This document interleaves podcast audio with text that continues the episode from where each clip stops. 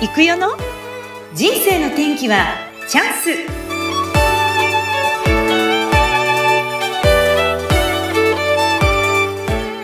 はい皆さんこんにちは。今日も始まりました。行くよの人生の天気はチャンス。本日のゲストもジェントルマン。栗田産業株式会社専務取締役栗田徳光さんをゲストにお招きしております。栗田さん今日はよろしくお願いします。よろしくお願いします。よろしくお願いいたします栗田さんではまずはじめに簡単に自己紹介をお願いいたしますはい、えー、栗田徳光と言います。昭和30年7月の16日に静岡市で生まれまして、現在66歳です。お今は、えー、御前崎市の池新田というところで住んでまして、まあ、栗田産業株式会社の専務取締役をさせてもらっています。栗田産業株式会社というのは、えー鋳造業でして、特に産業機械の鋳物の部品、まあ、そういうものを生産をして、まあ、販売をさせてもらってます。で、家族は、うん、妻、えーそして長女で3人で暮らしてまして、まあ、近くに、えー長男夫婦、妻の、まあ、昨年生まれた初ママが、はいえーいます。まあ、そんな状況です。はい、ありがとうございます。そうね、栗田さんがね、いつもあの、こう、メッセンジャーでね、送ってくださるお孫さん、あやかちゃんでしたかね？そうです。ね、かわいいですよね。よくあの、ほら、お孫さんってどうですか？やっぱ目に入れても痛くないものですか？いやー、子供とは全く違ってですね、うんあんなに可愛いもんだとはね、えー思いませんでした。なんでしょうかね。な、なんでしょうかねっていうぐらい可愛いんですね。そうですね。はい、楽しみです。さて、栗田さん、今お仕事が鋳造業ということで、いろんなロボットを作ったりされているということなんですが、はいこのお仕事をされて、うんうん今、どのぐらいになるんですか？はい。あの、うちの会社はですね、ひいおじいさんが創業した会社でしえて、え1890年なんですね。おー創業は100年以上ですね、はいそれじゃあ。うんえー静岡市のですね、今、本当の駅前うん、アソシアホテルがあるんですけど、はいはい。あのすぐ前ですね、松坂屋デパート、あの横にあったんですね。あ、すごいですね。はい本当の街中というか、ええ駅前ですね。ええ1890年ですから、もう今年で132年なんですけなるど、ほど、歴史がある。そして、ええまあ戦争でね、太平洋戦争で静岡の空襲で全部焼けちゃいましてね。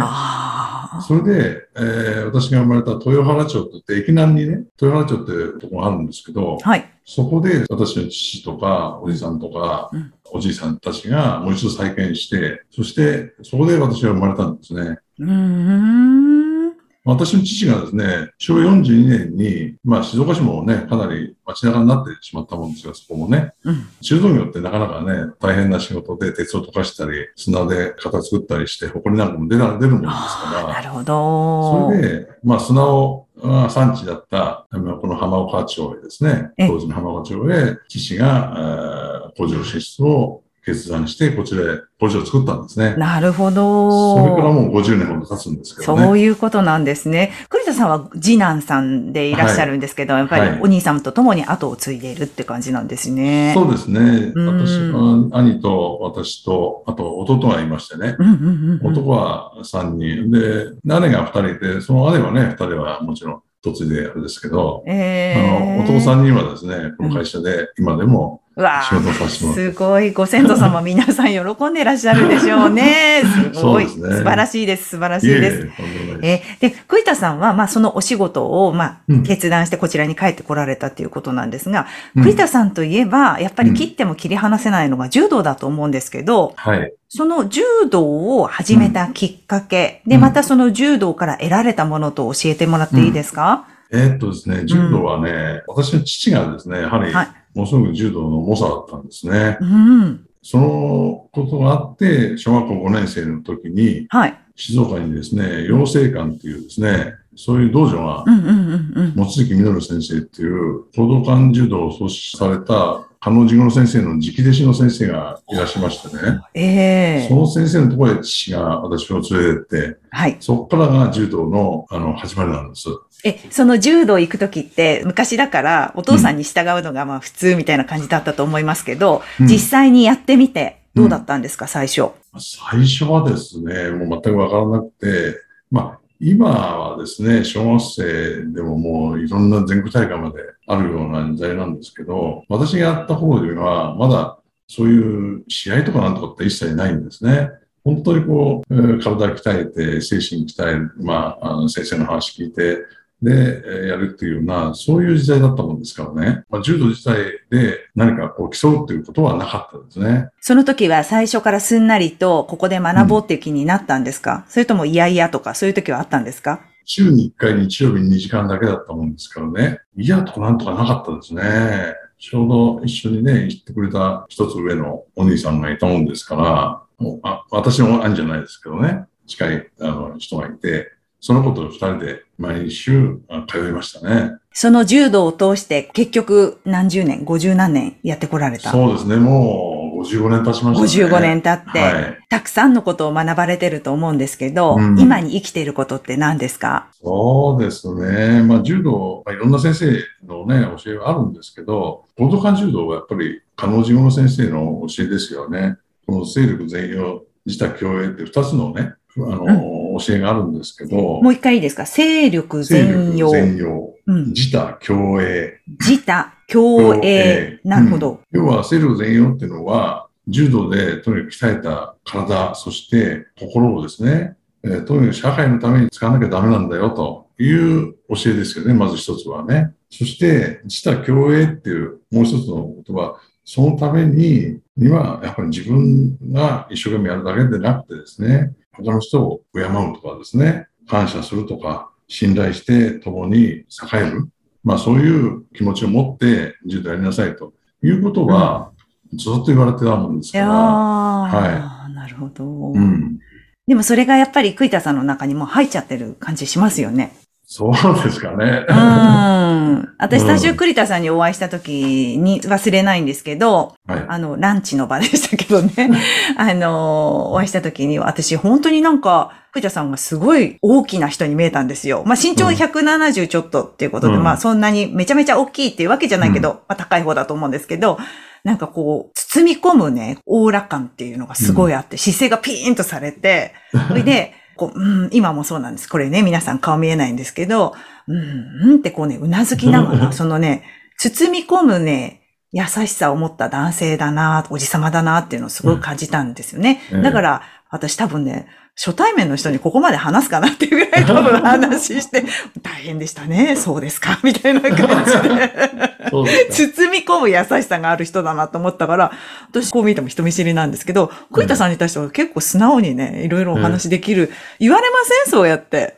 いやー、あんまりね、言われたことないんですけど、ね。ない？あ本当ですか？ええ自分じゃやっぱわかんないのかも、ね、あ、自分じゃわかんない。でもなんか一回その、何でしたっけ、掛川でお話しされるって言った時に、うん、私も朝、早朝ね、栗田さんの応援って言って行ったんですけど、うん、あの時の朝食を食べた時にみんなが、周りのその栗田さんの周りにいらっしゃる方、バーって集まってきたじゃないですか。えー、朝ごはんの時に。えー、これ、朝ごはん終わってこんなに人がたくさん集まってきて。栗田さんには大変お世話になっておりますって みんなそれぞれ言うから、いや、本当に、付け焼き場じゃない、そういう、なんか人間関係を、やっぱり気づいてこられた方なんだなって、あの時すごい思ったんですよ。ええー、そうですか。うん、そうそう。あ、でも自分じゃわかんないかもしれないですね。でもすごいそういう魅力があると思っています。ねありがとうございます。そう。えー、でも、そうやってやってこられて、今仕事にも活かされてはきてると思うんですけど、うん、今お仕事の面でこう柔道でこう、大切にされていることってあるんですか？そうですね、うん、仕事の中でやっぱり、一つのことを誠実にやっぱ行うっていうかね、相手のことを考えて、きちっと一緒になって考えてやるってことですかね。でももう何十年ってやっぱりそういうね、あの仕事を人を使うお仕事されてきて大変な時期もあったんじゃないかと思うんですけど。そうですね。やっぱり若い時はですね、どうしても押し付けちゃうのかな。うん、まあ、自分のことを押し付けちゃったことも結構あったと思うんですね。こうするべきだ、みたいなね。はあ。それで、やっぱりなかなかついて、えー、来てもらえなくてですね。うんうんうん。えー私とよりちょっと若い方たちが大勢いっぺんに辞めてしまったりですね。うん、まあそういうこともあったもんですけどね。あったんだ。うん。ありましたね、やっぱり。その時はあって思いました？そうですね。やっぱり自分の考え方、まあそういうものがですね、どこが違うんだろうってやっぱ悩みましたね、どうしてもね。うん、ただその時に何人かがですね、2人、3人がですね、いっぺんに7、8人辞めちゃったんだけど、はい。その中でも2人、3人の方がですね、はいお前、ちゃんとお前のてやるよって言ってくれた方がですね、あったもんですから、うんまあ、それでなんとかこう、踏みとどまったっていうか、そうだったんですそかん。なこともありましたね。えー、今でもやっぱりその方たちとつながっていらっしゃいます？その時。そうですよね、まだね、あの一緒にやってくれてます。あその人たちがうね。ーん、そうですか。やっぱり、栗田さんにもそういう時代があったんだなと思って今聞いてるんですけど、栗田さんはその後、うんうんご結婚をおいくつでされたんでしたっけ、そうですね、29歳ですね。?29 歳で、はいその時なんか目標があったんですってね？うん。ようとないんだけど、まあ、浜岡町でね、うん全くこう、知人もなかったもんですから、うんまあそこで出会ったですね、人に、やっぱりいろんな人を紹介してもらったんですよね。おお、そうなんですか。うんいい人いませんかって言って。そうそうそうそう。うんうんうんそして？うんうん30歳までには絶対にですね、結婚するって決めたもんですから、ね。すごい、ちゃんと決めて人生設計うんしっかりされてますね、若い時から。うん。だそしたら、まあ見つかった。20うん、見つかって、まあうん29歳で、なんとか。結婚されて そして今、愛妻のね、そうそう、奥様とね、仲良くやってらっしゃるんですけど、うんあの、奥様に伝えたいことってありますか？そうですね。うんまあ、今はもう本当にね、30年ぐらいですか。うんまあ本当にこう、指導されてきてくれてですね。はい本当にありがとうっていう言葉はやっぱりね、うん、今本当伝えたいですね。伝えたい。実はあの、うんご家族からもメッセージをいただいてましてね。あ、そうなんだ、ね。そうなんですよ。本当に前向きだと。めげない人なんだと。人への愛がとても深い人だと。周囲の気配りも忘れないし、人のために何かをしたいという気配りを絶対に忘れないとこが尊敬できますっていうね、そんなメッセージも頂戴していますよ。こっそりインタビューしちゃったんです、私。いや、でも、栗田さんがその人を大事にされてるから、あれだけの人が集まってこられたと私も思うんですけど、栗田さんの中ですごく大事にしている言葉がありますよね。そうですね。ある方との出会いで。そうですね。うん。もう25年ほど前にね、うん。あの、清水秀夫さんっていう方と出会いましてね。はい。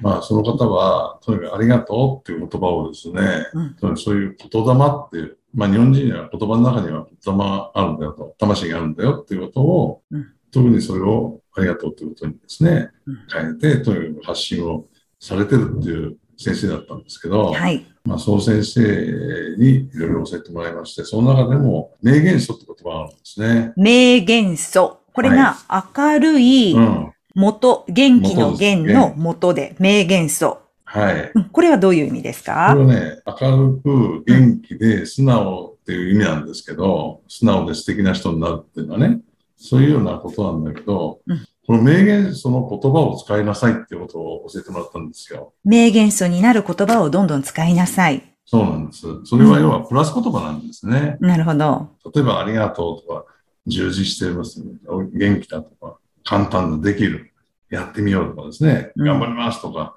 嬉しい、面白い、楽しい、えー美しい、綺麗だとか、そういう言葉をどんどんどんどん使っていくとですね、いいですね。自分の心がどんどんどん前向きにななりますよと。ね現状を打破する言葉ですよと。うん。で逆にですね、うん忙しいとか疲れたとか嫌だとか難しいとか、もう年だとかね、まずいとかどうでもいいとかって、そういう、こういうフレーズって結構たくさん使っちゃうんですよね。使ってしまいがちですよね、確かに。うんうんうん。だけど、それをあえうんて使わずに。できるだけ、できるだけ気をつけて使わないようにしていくとですね、人生がですね、明るくなってきうん。ますよと、はいいうことをですね、本当ですね。教えてもらったんですよね。で、それを実践されてる感じですかそうですね。ね。できるだけ、うん。まあ、そういうのもね、ちょっとね、使っちゃうんですけどね。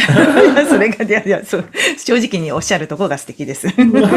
完璧とかって言われちゃうとどうしようかと思いますけど、本当ね、つい私も言葉に気をつけましょうなんて言いながらついポロって言っちゃうことありますよ。え違う違うとかって言いながらね、自分で言い換えたりしてますけど、本当大事な言葉だと思います。うん。栗田さん、今後の目指すべきところ、こう思ってらっしゃるビジョンって何かありますか、そうですね。うんさっきもちょっと言ったかもしれないですけど、うんまあ、鋳造会社ってどうしても物を作る会社だもんですから、どうしても職人さんとかですね、うん。まあそういう硬い人が多いんですけど、日本でね、一番元気で明るい、まあそういう職場作り、うん。これをあとですね、私ももう66ですから、あと現役でね、あの何年ぐらいみんなと一緒にできるかわかりませんけど、うん。残りの時間をですね、これに全力投球したいなと今は思ってます。うん。はい。まあ、会社はそうですね。あと、家族はまあ、本当に、私も柔道をですね、ずっとやってきてしまって、で、息子も娘もうん柔道なんですから、家族っていうのは妻にですね、うん非常にね、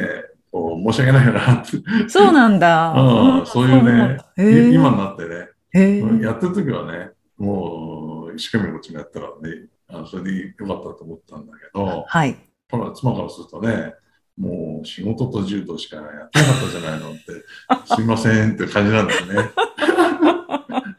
うん、そうまあ、なんだ。今後ですね、まあ、うんぜひ妻にはですね、罪滅ぼしじゃないんですけど、みんなからですね、うん。いい夫婦だなと思われるような、うんそういう夫婦にね、うん目。指していきたいなと思っています。で、あとは、あの、倫理法人会とどうですか？絡めて。うんそうですね。まあ、うん医療人会はね、本当に、まあ、昨年ですね、それこそ、まあ、言っていいのか、あの、タコマンっていうね、お菓子屋さんの、はい。あの、平松さん平っていうです松さんね。はい。今、タコマンの会長さんと、昔からね、このありがとうお話では繋がったんですけど、ええもう二十数年ぶりにですね、この倫理法人会っていうのを今度、鍵屋でやるよって。うん。だから、藤田さんもちょっと、お前も手伝ってほしいよなって話になりましてね。それで、まあどんなもんかなと思って行ってみたら、そう、多くね、えー逆に、やっぱり、えーそういう感謝とか感激とか感動とかそういうものをですね、ね。ううん自分が感じましてね。ねなんかすごくハマっちゃいました、今。え。ねえ。すごく、どこ行っても栗田さんいるっていう話ですけど。朝早くから、すごい何時に起きて出てきたんですかっていうね。もう本当に、いやもうあちこちで有名でね、栗田さん、本当に、いい意味の有名で、本当に大人気だと思いますよ。いえいえ、とんでもないです。そうだね、この柔道で教えてもらったこと、またうん、清水先生に教えてもらってありがとうので、そういう心、それとこの倫理法人会でね、今、あの勉強させてもらってる、まあそういう、うことをですね、うん。まあ今後、より一層ですね、勉強していきたいな、まあそんな気持ちでは今いるんですけどね。はい。すべてをこう掛け合わせて、そしてなんかみんなをいい意味でこう巻き込んで、うんそして明るい社会づくりに本当に栗田さんは貢献されている方だなって、いえいえあの私まだ出会って半年ぐらいですけど、本当にそういうことを感じております。ええこれからもぜひお元気でええよろしくお願いいたします。じゃあ今日は本当にありがとうございますこ。ちらこそご出演いただきましてありがとうございます。どうも。